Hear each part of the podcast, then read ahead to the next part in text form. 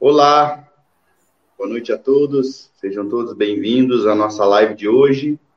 Todos os dias, desde o início da quarentena, nós estamos reunidos às 19 horas na nossa luta contra a Covid-19. E hoje a gente tem o Joel. Dá um oi aí para a turma, Joel. Oi, gente, tudo bom? Boa noite. Que alegria estar com vocês aqui nessa quinta-feira calorenta, cheio de calor.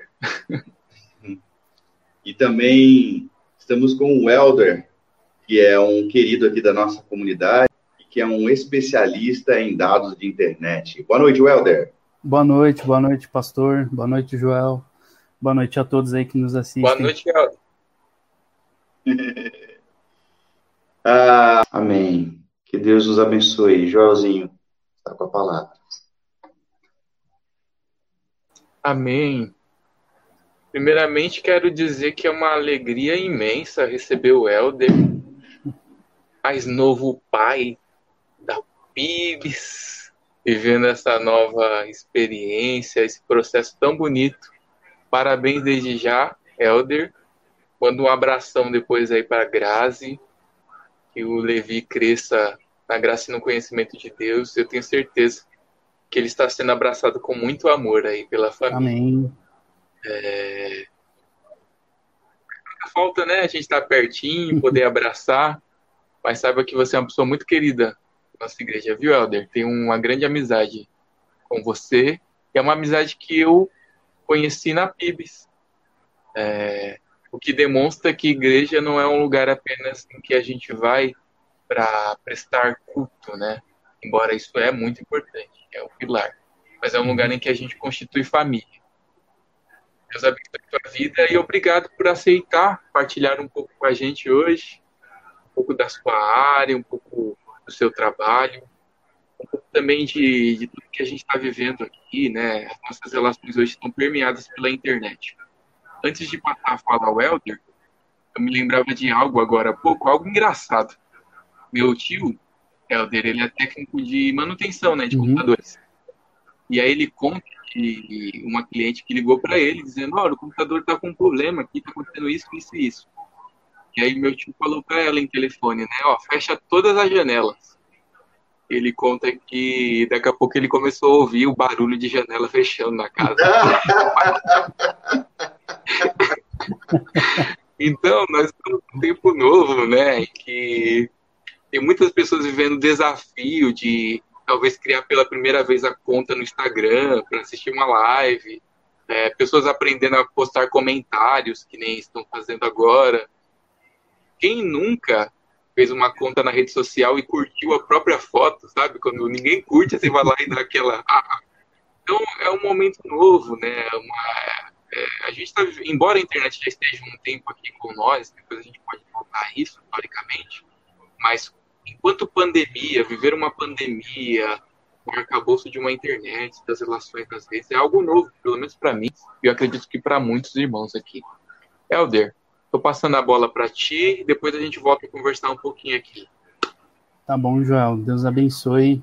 Deus abençoe você, o pastor, pelo convite. Eu fico muito grato, muito lisonjeado.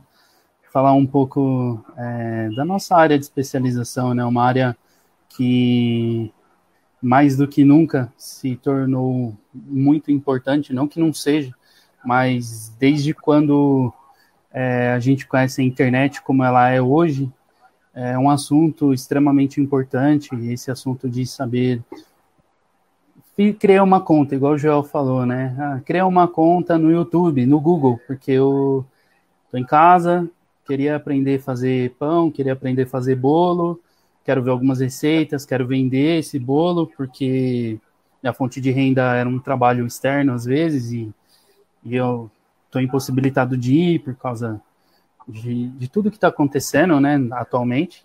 E aí a pessoa cria a conta e fala, tá, e agora? Para onde foi meu CPF? Né? O que, que vão fazer com meu e-mail, com meu número de telefone? Será que o YouTube vai me ligar e falar, olha, né? Você está recebendo aí um valor e tudo mais. É um assunto bem delicado nesse sentido. E muitas pessoas não sabem, de fato, é, o que, que acontece com os dados, o que, que é feito com os dados, né? E uma das perguntas que mais fazem para mim é, por exemplo, ah, eu criei uma conta no YouTube, por exemplo, eu fiz uma pesquisa no YouTube, eu pesquisei, vou usar o exemplo do bolo de novo.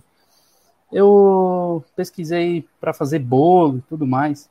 E aí agora chega um monte de propaganda para mim de produtos, de, por exemplo, fermento, é, enfim, produtos que compõem um, um, uma receita de bolo, né? E por que isso?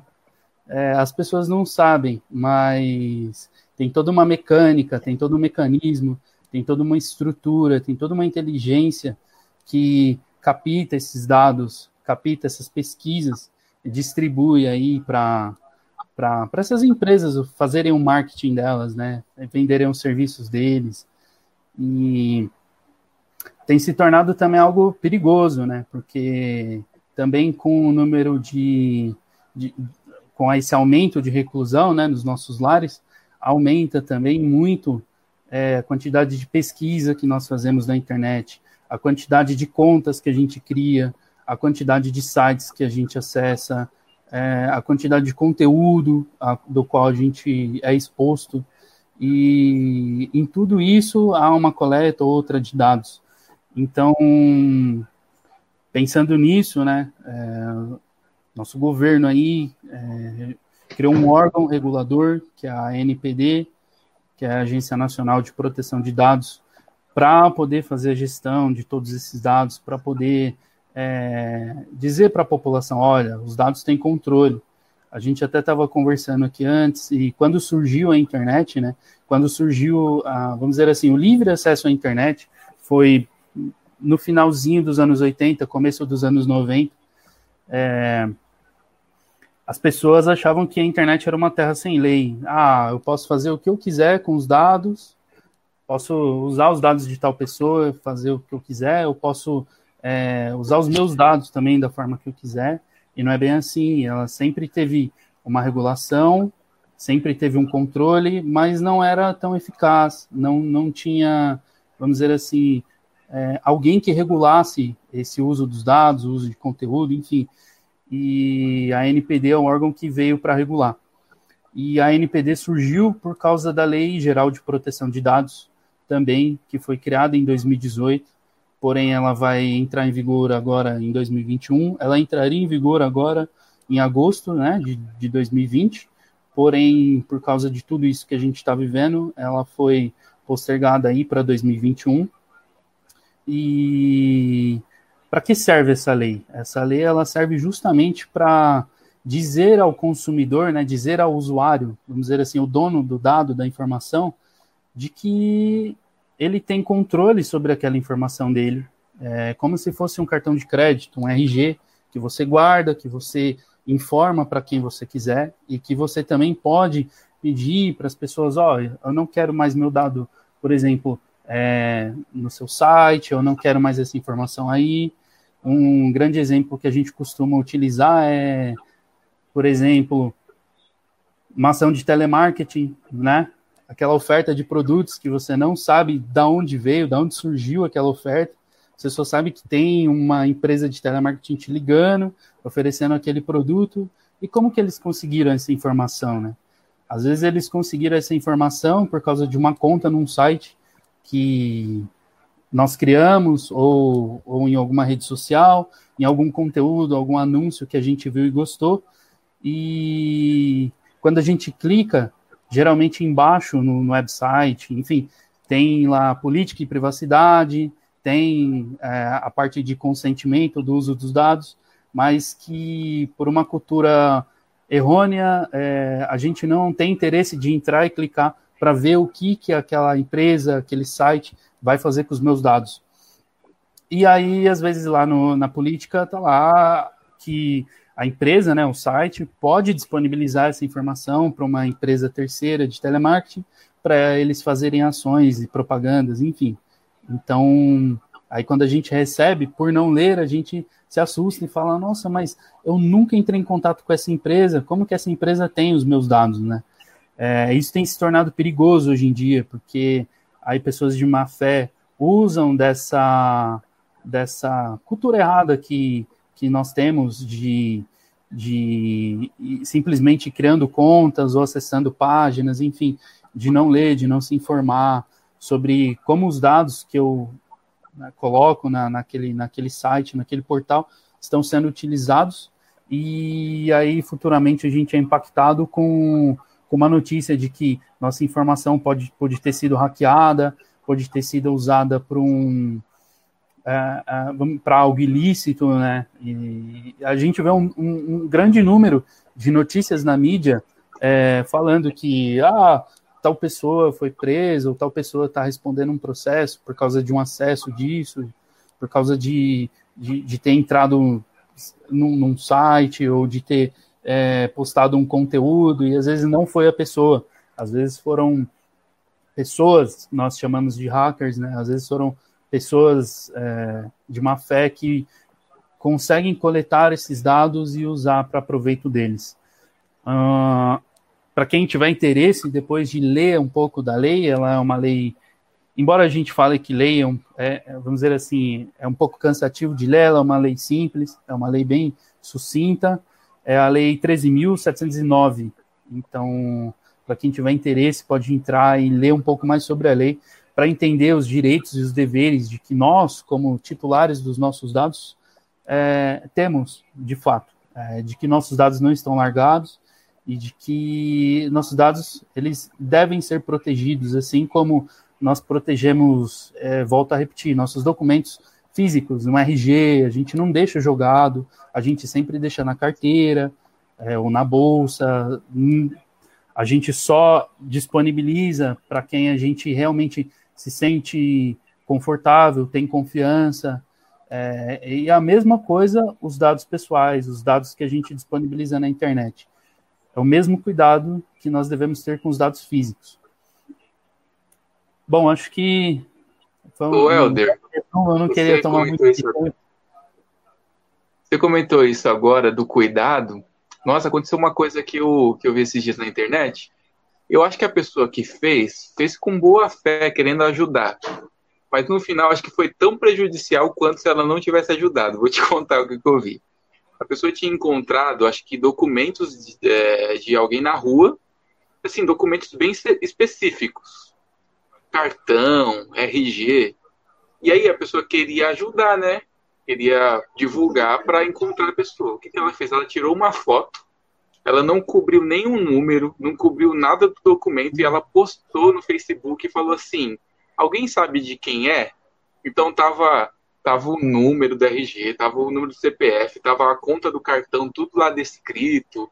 É, aí eu olhei aquilo e falei: nossa, a pessoa quis ajudar ou quis que, né? E às vezes é porque não sabe mesmo, porque não tem conhecimento. Eu acho que muito boa essa colocação de dizer que a gente tem que ter o cuidado com os nossos dados na internet, tanto quanto a gente tem com os dados físicos, né? Sim, sim. É... Senão a gente cai nesse mesmo erro, né? A pessoa provavelmente fez de boa fé, querendo ajudar, querendo achar o dono do dado, né? Querendo achar o dono daquela carteira, enfim, daquele documento, mas é, a internet ela não é um, um, um, lugar sem dono, mas ela tem pessoas que controlam mais as informações. Então, essa questão de poder de quem controla é, é muito relativo, porque ao mesmo tempo que, como eu disse, a NPD, que tem acesso também aos dados, que faz a regulação da lei, que que, que faz realmente uma marcação para saber se está tudo ok com, com, com, com, a coleta de dados de uma empresa, por exemplo, ou, enfim. Tem também essa questão de, de monitorar e de procurar e, e de fazer esse mecanismo todo de garantir que os dados estejam ok. Também tem aquelas pessoas, igual falei, hackers, é, pessoas é, mal intencionadas que se aproveitam desse dado e falam: olha, tem um RG ali, eu vou pegar aquele RG e com aquele RG eu vou fazer um cadastro numa loja de compras no e-commerce e aí eu vou comprar um monte de coisa. tem descobrir informações de cartão de crédito, que são informações privadas, e aí com essa informação eu vou também fazer algumas compras aqui, e aí quem paga no final é o dono do dado que muitas vezes não sabe nem como ou quando foi coletado aquele dado. Sim. Uma coisa que é muito comum, Helder, e aí é, fica até difícil, né? A gente falar quem nunca fez isso a gente vai baixar um aplicativo hoje e a nossa vida hoje é permeada de aplicativos. Tem aplicativos para tudo hoje. Você vai afinar o violão, você tem um aplicativo para afinar violão. Se você quer emagrecer, você consegue baixar um aplicativo que vai te ajudar a ter uma dieta.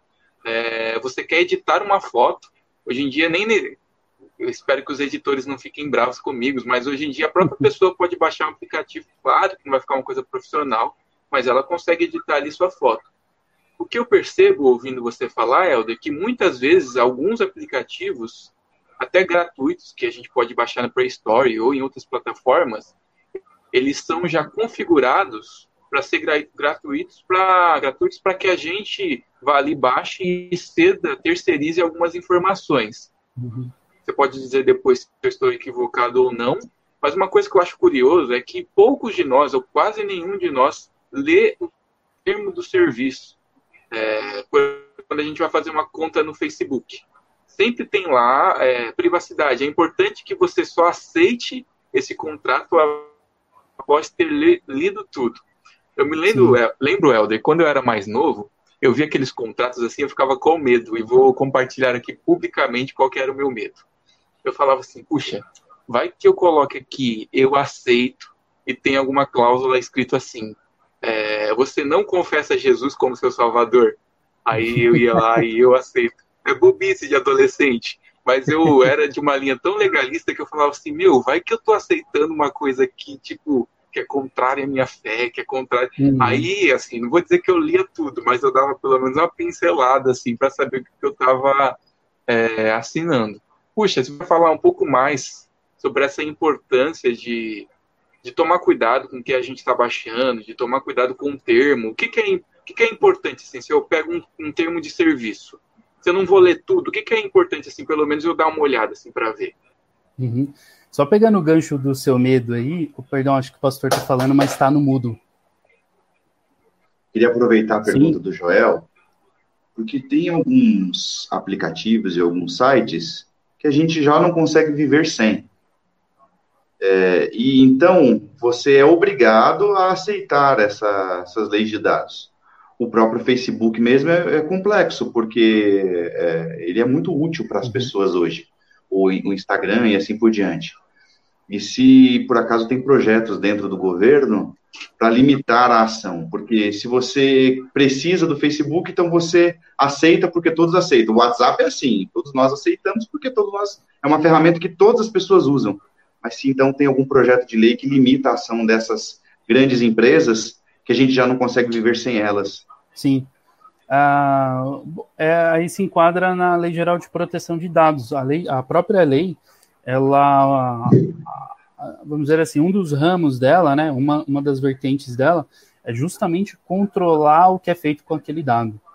A lei, ela surgiu também com a necessidade de bloquear o uso por determinadas empresas. Ou seja, por exemplo, sem lei, uma rede social poderia fazer o que quiser com meus dados. Não tem uma lei que regula aquilo.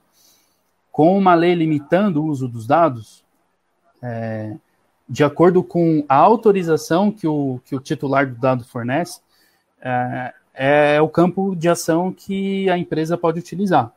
Então, vamos usar o exemplo do Facebook.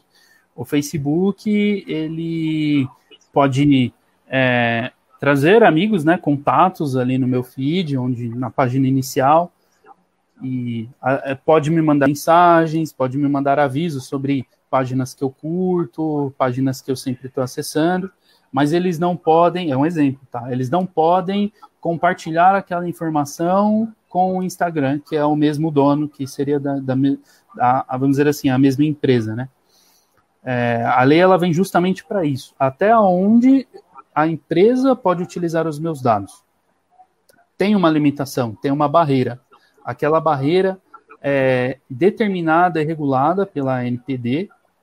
Também vi, é, enxergando um pouco do lado jurídico, por trás disso tem sempre uma consultoria jurídica, tem sempre é, a parte jurídica apoiando essa empresa para saber, ó, até onde você precisa dos dados da pessoa para poder ter um bom proveito, para poder ganhar dinheiro, enfim, para poder é, divulgar algum produto, fazer alguma propaganda. Até onde a empresa pode ir. Então, sempre tem uma base jurídica que faz essa análise e diz para a empresa: vocês só podem coletar até esse nível de informação. Desse nível para cima, vocês já estariam fora da lei. E aí vem a penalização. Então, tem sim essa regulação, é dentro da Lei Geral de Proteção de Dados, e quem faz a, vamos dizer assim, o acompanhamento, a análise é a NPD. E respondendo sua pergunta, Joel, é, só pegando um ganchinho do seu medo, é, uma vez eu precisei cadastrar a biometria de um senhorzinho. E aí eu falei para ele, o senhor pode colocar a mão direita no, no, no sensor? E ele olhou para mim assustado, e ele era da minha cor, morena, ele ficou pálido, ele falou assim, não, é a marca da besta, não coloca a minha mão. Aí eu falei, mas se o senhor, a mão, o senhor não vai conseguir fazer a prova de vida, não vai conseguir receber a aposentadoria, enfim. Ele, não, fico sem meu salário, mas não vendo a minha alma. é, é, entrar aquela questão, né, de, de ler, de entender, de estar de, de tá por dentro, né? E agora falando um pouco sobre a política de privacidade, tem se tornado algo perigoso, porque antigamente a gente filtrava, por exemplo, um site que era bom, de um que era, é, vamos dizer assim, estranho, né, suspeito, quando a gente entrava no site só via que lá embaixo tinha escrito política de privacidade, termo, condições, e aí a gente entrava em algum determinado outro site e via que não tinha nada relacionado. Então a gente, é a mesma coisa que um contrato físico, né? Tem um campo, tem as cláusulas, tem tudo bonitinho, tem um campo para assinar. E a política de privacidade e o termo de consentimento são a mesma coisa do que um documento, um contrato, onde a gente assina, coloca a nossa assinatura. Mas agora a preocupação é diferente. A gente tem que ler esse termo, certo? Tem que ler esse, é, é essa política para entender até onde eles podem usar os meus dados. Porque uhum. muitas empresas também colocam somente o link de política e o link de termo, mas quando você clica está vazio. Ou seja, aí quando a pessoa descobre que os dados estão, estão, estão sendo usados de maneira ilícita, aí eles vão lá na empresa e falam: olha, vocês estão usando meus dados, mas eu não autorizei o uso para tal finalidade. Né? Era só para acessar o seu site e criar a minha conta. Ok, mas não tinha nada lá especificando o que, que a gente podia fazer com seus dados. Então a gente usou conforme a nossa necessidade. E não é bem assim. Então a gente tem que prestar atenção e é, é algo que está se tornando cada vez mais perigoso também. Só, só como o pastor mencionou, você também mencionou, tem aplicativos que eles se tornam tão necessários hoje que eu lembro que quando eu comprei o meu primeiro celular, ele veio todo vazio não tinha nada, tinha só aquele ícone para fazer ligação, o ícone para mensagens de, de texto, SMS, e um link de hoje uma agenda de contatos. Hoje já vem com Instagram, hoje já vem com Facebook, e muito engraçado que você não consegue desinstalar, você só consegue em alguns aparelhos desativar. E mesmo assim não desativa. Mesmo assim, por exemplo, não cancela a sua conta nessas redes, né? ele só desabilita para você naquele momento. A qualquer momento você pode chegar, clicar para ativar novamente, ele já ativa, te traz tudo o que você tinha anteriormente, não muda nada. É, então é perigoso, a gente tem que tomar cuidado, sim, hoje em dia. Falar em perigoso, Helder, só uma curiosidade. Eu não sei se esse bendito microfone fica aberto o tempo todo, vigiando a vida da gente. É, eu fico com muito medo, às vezes eu estou conversando, aí o Google fala assim, não entendi o que você falou, ou ele, ele vai, ah, tem, é, eles estão captando dados daquilo que a gente fala também, porque às vezes parece que a gente está conversando, então eu falo, ô Joel, vamos viajar para Paraty, cara, daqui a pouco, sem a gente ter feito pesquisa no Google, começa a aparecer viagem para Paraty, Sim. um negócio assustador. É assustador. É, eu lembro. eu até estava conversando. Nossa. eu até estava conversando com a minha esposa esses dias que eu assustei. Quem nunca é, ficou exausto de tanto anúncio no YouTube, por exemplo? A gente entra no YouTube, está vendo um vídeo, eu uso muito o YouTube para ver algumas coisas a, a respeito de algumas ferramentas que eu utilizo, e aí sempre vem um anúncio. E aí teve um dia que eu disse em voz alta: Nossa, como eu gostaria que não viesse anúncio. Por um dia inteiro não apareceu anúncio. E eu assisti muito. Por um dia inteiro não veio anúncio. E... Falar isso. Ah, fala, fala, fala, faz o teste. eu falei, não veio anúncio e, no YouTube, no Instagram. O Facebook eu não costumo utilizar muito, mas nessas outras redes sociais não apareceu nenhum tipo de anúncio. Eu falei assim, nossa, eu vou falar que eu não quero anúncio todo dia, porque é assustador mesmo. É uma mecânica robótica que funciona. Vai da configuração também, como eu disse, é que muitas pessoas não têm conhecimento. Então, por exemplo, às vezes a gente compra um celular, né? E aí esse celular ele já vem com uma configuração do Google, que é o navegador padrão que vem em todo celular. Nessa configuração está habilitado o microfone. E a gente acha que o microfone é habilitado somente quando a gente entra no Google, né, navega ou quer fazer uma pesquisa por voz. Quando a gente habilita o microfone, ele fica habilitado. Então, mesmo com o telefone da nossa vida. Mesmo com o celular desligado, né, em stand-by em cima da mesa ou no bolso, o seu celular tá te ouvindo, o Google tá te ouvindo, então ele sabe tudo da sua vida. O cara brigando com a esposa e fala assim, vou matar você, e aí o Mercado Livre começa a oferecer armas. Exato, começar a oferecer arma branca. Mas é assim, é, quando... Oi, pode falar. Uhum.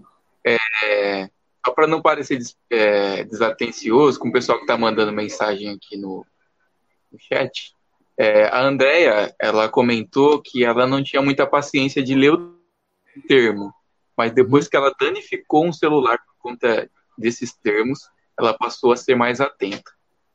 É, Sandra Sena, obrigado pelo retorno, de ter gostado do, do filme. Eu só estou lendo alguns para dizer que eu vi que chegou algumas mensagens aqui de pessoas uhum. é, pedindo oração e provavelmente a gente ore no final, tá? É, e talvez você que está assistindo essa live hoje pense assim, puxa, é, mas tem tanta coisa acontecendo, é, tá falando sobre internet, sobre termo. Pode ser que você não esteja sofrendo com isso agora. É, e que bom que não. E o conhecimento é a melhor forma de você não vir a sofrer com essas coisas futuramente. Só aproveitando, Helder, é, lá na escola que eu trabalhava, teve um caso de uma menina, uma adolescente, e aí, acho que numa vingança de outras meninas, pegaram fotos íntimas dessa menina e criaram um vídeo polêmico e postaram em uma página do Facebook. Ou seja, usaram as imagens daquela menina, que eu não sei como conseguiram, se ela tinha postado, se ela tinha mandado numa conversa no WhatsApp para alguém, e criaram. É, acabaram com a, com a imagem da menina. Uhum. É, então isso é grave. Isso é, às vezes a gente pode achar que é um território seguro, mas a internet, infelizmente, não é um território seguro. Antes de passar para você novamente, Helder, eu me recordo que a internet surgiu já em um contexto polêmico. É, a datação específica que eu consultei, criação foi no período de Guerra Fria estadunidense. É, então a gente tem os Estados Unidos se preocupando não só com uma construção de comunicação, mas como a informação chegar mais fácil no campo de batalha, em uma possível guerra. Então a internet já surge num ambiente hostil, num, num ambiente polarizado. É, a internet chega no Brasil em meados da, da década de 80, com as universidades retendo as primeiras informações vindas dos Estados Unidos para a educação. Já era uma coisa um pouco melhor. Mas hoje, novamente, com as redes sociais, eu percebo que a internet continua sendo um ambiente, entre aspas, de guerra fria, de polarização. A gente falou também que citaria um pouco sobre os novos desafios à fé. Eu percebo que muitos cristãos, quando vão para a rede social, quando vão para o Facebook, para o Instagram, é, a gente, você pode falar um pouco, se você quiser, sobre o algoritmo, e a gente consome um tipo de narrativa. Então, a gente está inserido dentro de uma bolha em que geralmente as informações que vão aparecer ali só concordam com o nosso tipo de pensamento, de acordo com coisas que a gente curte.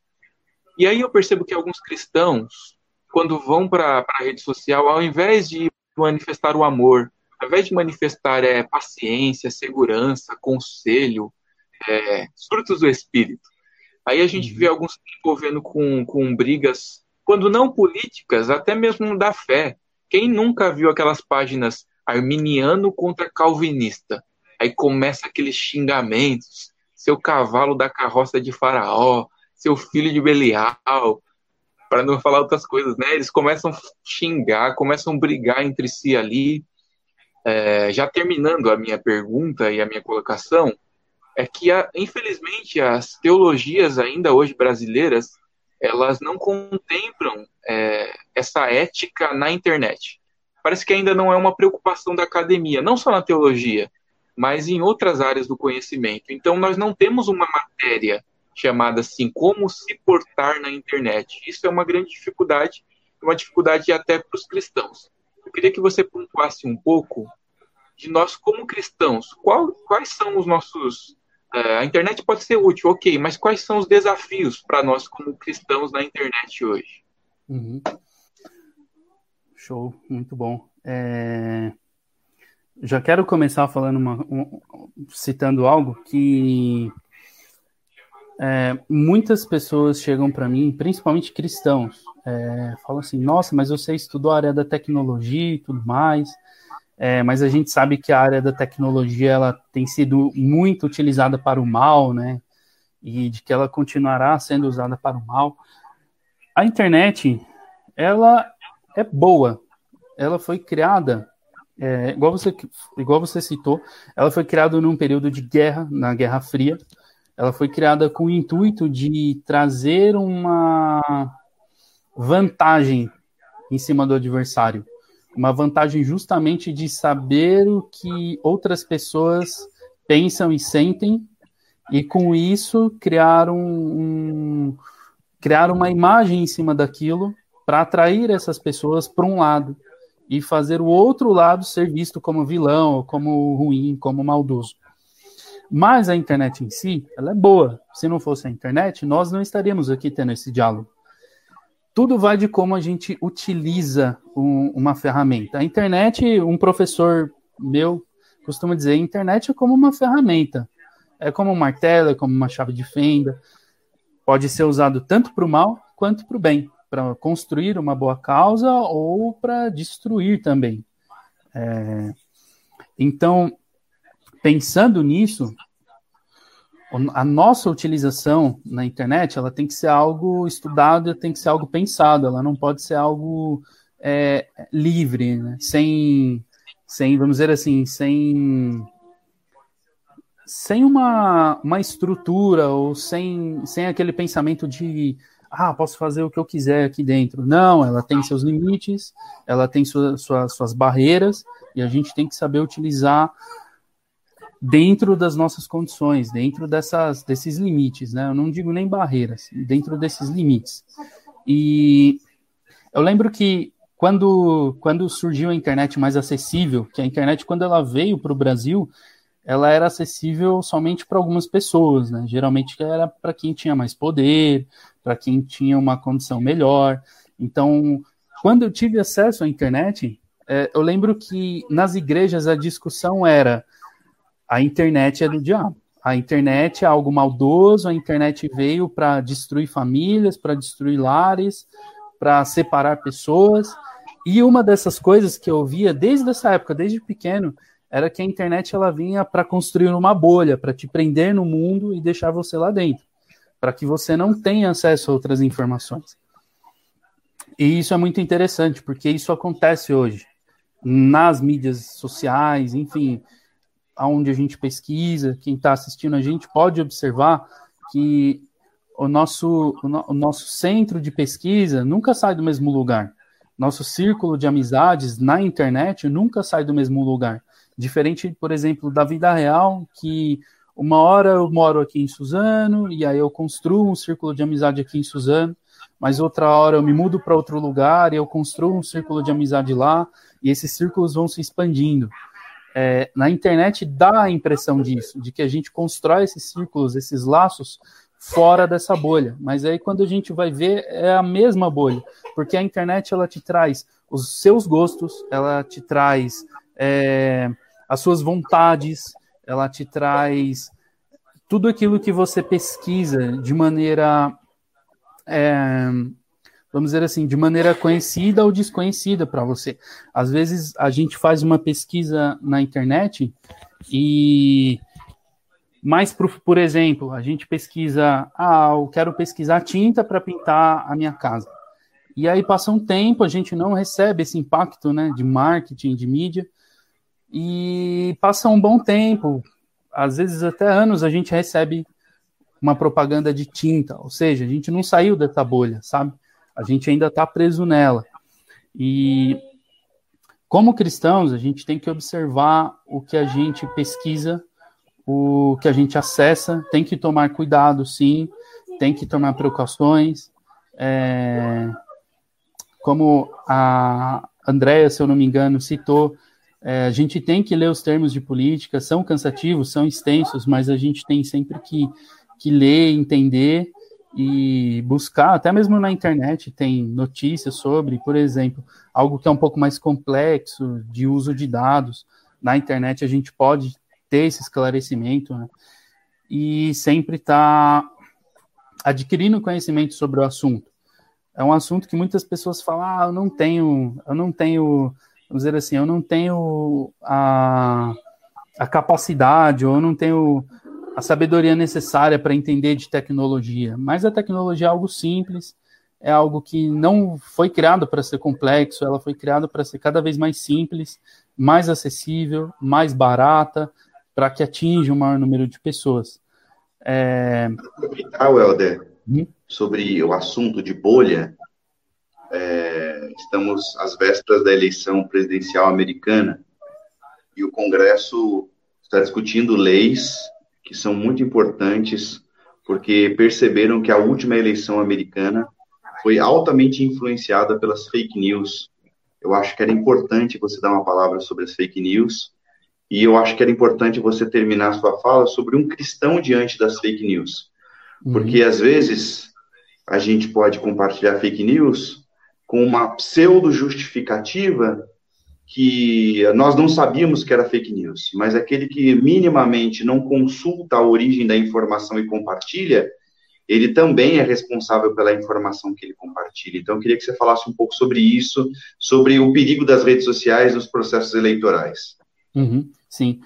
Bom, o, os Estados Unidos, falando, já a gente está entrando na questão de eleições americanas, os Estados Unidos ele é um país muito polêmico com o uso de dados há um bom tempo já, desde a Guerra Fria, por exemplo, até meados de 2010, 2012, quando é, teve o vazamento da informação de que os Estados Unidos estavam controlando todas as informações, estava tendo acesso a tudo, a, por exemplo, o seu computador que estava desligado, eles tinham acesso ao microfone, eles tinham acesso à câmera, eles tinham acesso a gravações telefônicas, a mensagens de texto que, que as pessoas enviavam, enfim, é, tudo isso foi criado, tudo isso foi gerado justamente para criar uma merchandising em cima daquilo para induzirem as pessoas a seguirem por um caminho. Por mais que as pessoas é, parem e falem assim, não, mas eu fiz a escolha por minha vontade,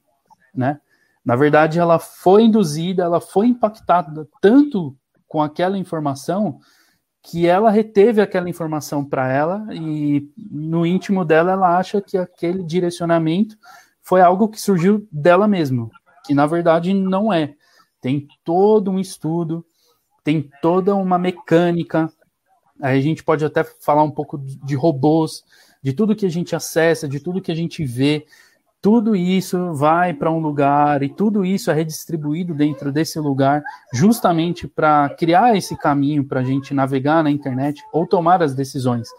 Então, falando um pouco aí de eleições, é, essa notícia tem sido muito forte nesses últimos dias, é, até mesmo para órgãos reguladores dos Estados Unidos, né, reguladores das leis de privacidade deles, é, de que, vamos dizer assim, o governo é, tenha usado as informações de forma indevida, justamente para criar um marketing em cima de uma campanha para poder induzir as pessoas a, a tomarem uma atitude na hora do voto, de, de, de, tomarem uma escolha na hora do voto, aí entra no que eu disse, e aí essas pessoas acham que, não, eu votei em tal pessoa, ou eu tomei essa decisão, porque, é, porque eu, eu quis, porque eu tive a vontade de votar nessa pessoa ou de tomar essa decisão, quando na verdade tem toda essa, vamos dizer assim, tem todo esse ilusionismo por trás para induzir as pessoas a, a tomarem a, a essa decisão.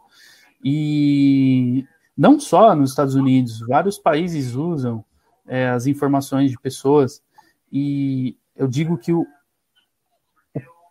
o pior usuário né, dessas informações tem sido os governos de países, porque eles têm usado essas informações para movimentar massas. Então, é, os países eles se aproveitam dessa debilidade das pessoas, né, dessa falta de informação, dessa cultura de não é, aprenderem mais sobre o que pode ser feito com os dados, para realmente criar esses caminhos, essas vias de manipulação para um autofavorecimento do próprio de partidos ou de governos. É, e a gente, como cristão, a gente tem que tomar cuidado com isso. É, eu creio que a nossa única e verdadeira influência tem que ser Jesus Cristo e a Bíblia. Então, tudo que foge disso é passível de desconfiança. Tudo que não está na Bíblia, e a gente sabe que hoje em dia utilizam até de, de da própria Bíblia para poder é, controlar massas, controlarem povos, controlarem eleições, controlarem situações. E o, o, cristão ele tem que tomar cuidado com isso. O cristão ele tem que tomar cuidado, tem que estudar bastante, tem que, como eu disse, ter um direcionamento de Deus, é, orando e buscando, e ter um direcionamento à luz da Bíblia, à luz da verdade, para não ser controlado, para não ser induzido a fazer escolhas ou ter atitudes dentro e fora da internet também que uh, favoreçam, um, um, um, enfim, um partido que que na verdade não tem intenção nenhuma de ajudar, que não tem intenção nenhuma de fazer o bem. Muito pelo contrário, puramente faz o mal com aquela informação. É, às vezes eu me entristeço de ver alguns compartilhamentos de alguns cristãos na internet, porque uma notícia simples, é, você escreve no Google e escreve o termo fake news ou isso é verdadeiro, você nem precisa escrever a notícia inteira e o Google já te devolve dizendo que aquilo é uma fake news. Hoje nós temos sites especializados em fake news, mas as pessoas elas não têm o mínimo cuidado de assisti um vídeo lá do garoto que está chutando violão. É verdade ou fake news? De minimamente ir ali e, e fazer uma pesquisa que não, não levaria dois minutos, leva um minuto. É o tempo de você escrever ali na, naquela coisinha do Google e o Google te dá uma resposta. E as pessoas, elas não se veem responsáveis por aquilo que compartilham. E, e elas estão prejudicando a sociedade quando elas fazem isso e elas acham que isso não tem nada a ver com o cristianismo. E eu queria, como pastor dessa comunidade, dizer que isso tem tudo a ver com o cristianismo. Quando você compartilha uma mentira, porque a palavra fake ela é similar à mentira, quando você compartilha uma mentira falsa, você está compactuando com o diabo, que é o pai da mentira. E você está fortalecendo o reino das trevas por meio das mentiras. Então, é, não dá mais para a gente continuar usando a justificativa do não conhecimento para continuar a fortalecer o reino das trevas por meio das mentiras. Queria só fazer essa exortação pastoral porque às vezes a gente está conversando só como se isso fosse um assunto de, ah, isso é interessante. Não, isso é cristianismo, não dá mais para a gente continuar a compartilhar fake news. Sim. E nos períodos de eleição, isso, são, isso é muito importante. Tem alguns aplicativos que conseguem mudar a boca do que o cara fala por meio do vídeo. Tem aplicativos que cortam partes do vídeo e editam para parecer que aquilo que aquela pessoa está falando exatamente o contrário daquilo que ela diz. E, e o WhatsApp, ele é um ambiente tão perigoso, por isso que algumas vezes eu tenho exortado os irmãos, compartilhe nas suas redes, não compartilhe nos grupos da igreja, porque o WhatsApp, ele é uma terra de ninguém. Então, a pessoa compartilha no WhatsApp e muitas vezes não é rastreado a fake news que ele está compartilhando. Mas ele, como um cristão, ele independente disso, ele precisa fazer essa pesquisa. Não porque tem alguém regulamentando, mas por causa da própria consciência dele. Então, isso é muito importante, eu gostaria de dar essa palavra. Pastor, Sim. eu concordo e acho isso importante você refrisar, até porque um dos princípios do saber bíblico é o não dar falsos testemunhos. É, e puxa, olha que contraditório isso, né, pastor? Se nós somos conhecidos e deveríamos ser como o povo da verdade, próprio Jesus afirmou: Eu sou o caminho, a verdade e a vida. Se nós, como cristãos, estamos comprometidos com a verdade, a verdade do Evangelho, a verdade da vida, é... nós deveríamos viver mais parecidos com os bereanos. Olha que lindo né, a postura deles. Eles consultavam tudo, até quando era algo relacionado ao cristianismo para saber se aquilo era ou não verídico. Eu acho que a gente tem perdido muito quando a gente esquece um desse, esse princípio de estar atrelado à verdade. E aí, só para finalizar também, porque a hora está avançando, é, que eu percebo, pastor, que muitas vezes as pessoas não compartilham coisas para informar, elas compartilham para afirmar a verdade que elas acreditam. Porque se fosse para informar, elas pesquisariam, puxa, mas isso aqui é verdade ou não? Mas como compactua com o que eu acredito, então logo eu compartilho. Sim, era, era é justamente esse ponto que eu queria reiterar, até da fala do pastor, de entristecimento de compartilhar, de, de, dessa questão de compartilhamento de fake news, que tem sido algo que tem crescido muito no Brasil.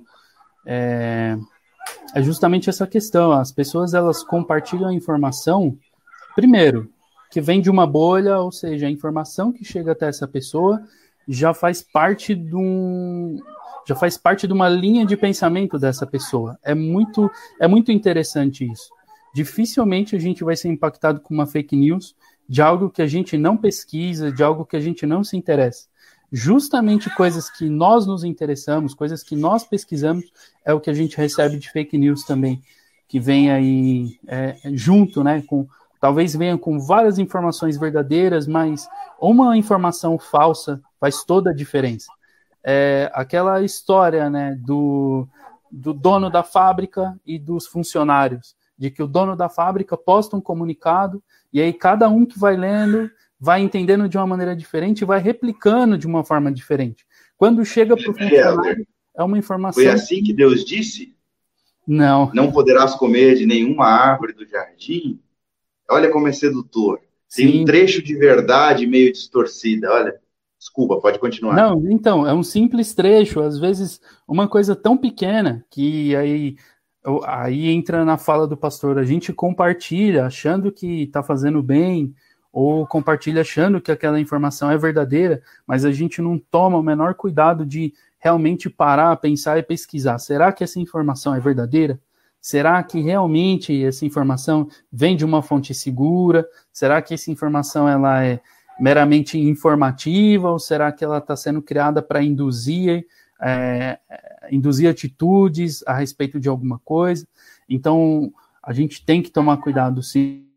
E a prudência do cristão, ela não tem que ser só fora da internet, né? A prudência com as coisas que nós fazemos no dia a dia, fisicamente. A prudência, ela tem que ser expandida para dentro da internet. É, a internet ela é um, é um, espelho do que nós somos aqui fora. Então, esse espelho tem que realmente replicar a mesma coisa. A gente não pode ter uma certa atitude É, várias vezes eu, eu, comento com algumas pessoas com quem eu trabalho, eu falo assim, poxa, será que o que eu faço fora da internet eu teria coragem de fazer dentro da internet? Eu acho que o cristão ele deveria partir desse princípio de pensamento. Será que uma atitude que é, é algo que não é muito comum hoje em dia, mas, por exemplo, a gente pode citar fofoca como exemplo. Antigamente tinha aquele círculo de fofoca, e aí a gente pegava aquela informação e levava para um outro círculo de fofoca e isso ia se expandindo, se expandindo. A mesma coisa acontece com o WhatsApp e, e com outras mídias sociais. Como um cristão, eu devo pensar, nossa, será que eu deveria estar participando desse círculo de fofoca na internet e levando essa fofoca para um outro círculo na internet? Porque aí a informação só ganha força. Chega uma hora que a informação falsa, ela, tá, ela, ela ganha tanta força que ela não pode ser mais reprimida, ela não pode ser mais excluída. Ela já tem o lugar dela garantido e aquilo tem um impacto, se não agora, tem um impacto daqui a algum tempo. Então, como cristãos, a gente tem que partir dessa linha de pensamento. Ô, Helder, tem uma brincadeira que acontece no WhatsApp, que às vezes a pessoa escreve algo errado, ou escreve e já apaga, aí o pessoal manda a figurinha, né? Jesus viu o que você escreveu. É uma brincadeira, faz a gente rir. Mas, puxa, se a gente tivesse essa consciência, né? Na internet, olha, Jesus viu. Jesus, não uma consciência é, para alimentar medo, mas uma consciência para fazer a gente pensar, puxa, é, Jesus tomaria essa atitude se, se Jesus se eu estivesse caminhando com Jesus aqui agora, se Jesus me seguisse ou se eu seguisse Jesus, será que Jesus curtiria? Eu sei que tudo isso é muito modernizado para falar, não dá para ficar falando no culto. Mas pensando na realidade da nossa conversa, será que Jesus curtiria o que eu estou postando, os meus comentários, o que eu assisto, o que eu deixo de assistir? Eu acho que é uma boa ideia até para a gente caminhar aí para o final da nossa conversa hoje e para ver, a internet está tão presente na nossa vida que até para uma live fica curto de falar. Eu me uhum. lembro que, há, não sei, talvez uns sete anos atrás ou mais, eu ia na Lan House e a gente pagava, acho que era um real para usar uma hora. Eu era adolescente, então uma hora de internet eu saía de lá satisfeito. Parecia que eu tinha usado horas e horas. Hoje em dia a gente tem Wi-Fi em casa, a gente fica conectado 23, não sei quantas horas por dia e parece insuficiente. É, que a gente possa usar bem o nosso tempo, que a gente possa usar bem o nosso tempo conectado e também desconectado, porque a vida também acontece fora da internet. Com certeza, muito bom. É isso aí. Pode dar suas últimas palavras aí, Welder, para nós. Bom, o que eu tenho para deixar para a gente finalizar essa conversa é estudem, estudem não no sentido de eu quero estudar tecnologia ou eu quero ser um especialista em internet ou em dados, em análise de dados. Não é isso é estudar os seus direitos, os seus deveres, os nossos deveres, os nossos direitos como titulares de dados, como é, é pessoas que estão cedendo nossas as informações pessoais, às vezes até informações sensíveis, por exemplo, é, opiniões políticas ou opinião religiosa. A gente tem que tomar cuidado com isso e a gente tem que realmente pesquisar, uh, tá por dentro do assunto. Como eu disse, não precisa ser um especialista, mas a partir do momento que a gente pesquisa um pouco sobre o assunto, que a gente para um pouco para refletir com, com, com, o que a gente está fazendo com nossas informações na internet, é, a gente cria uma, uma consciência diferente, a gente cria uma maneira de disponibilizar essas informações de uma forma diferente. A gente toma um cuidado especial era, era isso que eu tenho para falar, e como a gente já citou aqui também, é, o nosso pensamento como um cristão que tem acesso à internet, primeiro, é usar a internet para fazer o bem nunca o mal. E o mais importante, é, o que eu disse, será que eu tenho coragem de fazer na internet o que eu faço a, a, fora da internet? Né? Será que eu, que eu disponibilizaria essa informação sendo que talvez aqui fora eu não falaria, eu não propagaria essa informação. Então, acho que a gente deveria partir dessa linha, desse princípio, para tomar cuidado com, com a, com, a, forma do qual utilizamos essa ferramenta, que é muito boa, porém tem seus, seus perigos, tem suas armadilhas. Amém. Eu queria agradecer a você, ao Joel, agradecer a todos os irmãos que ficaram presentes até este momento. Beijo, Helder. Beijo na Grazi, beijo no bebê. Beijo, Joel. Tchau, tchau. Tchau, tchau gente. Tchau, gente.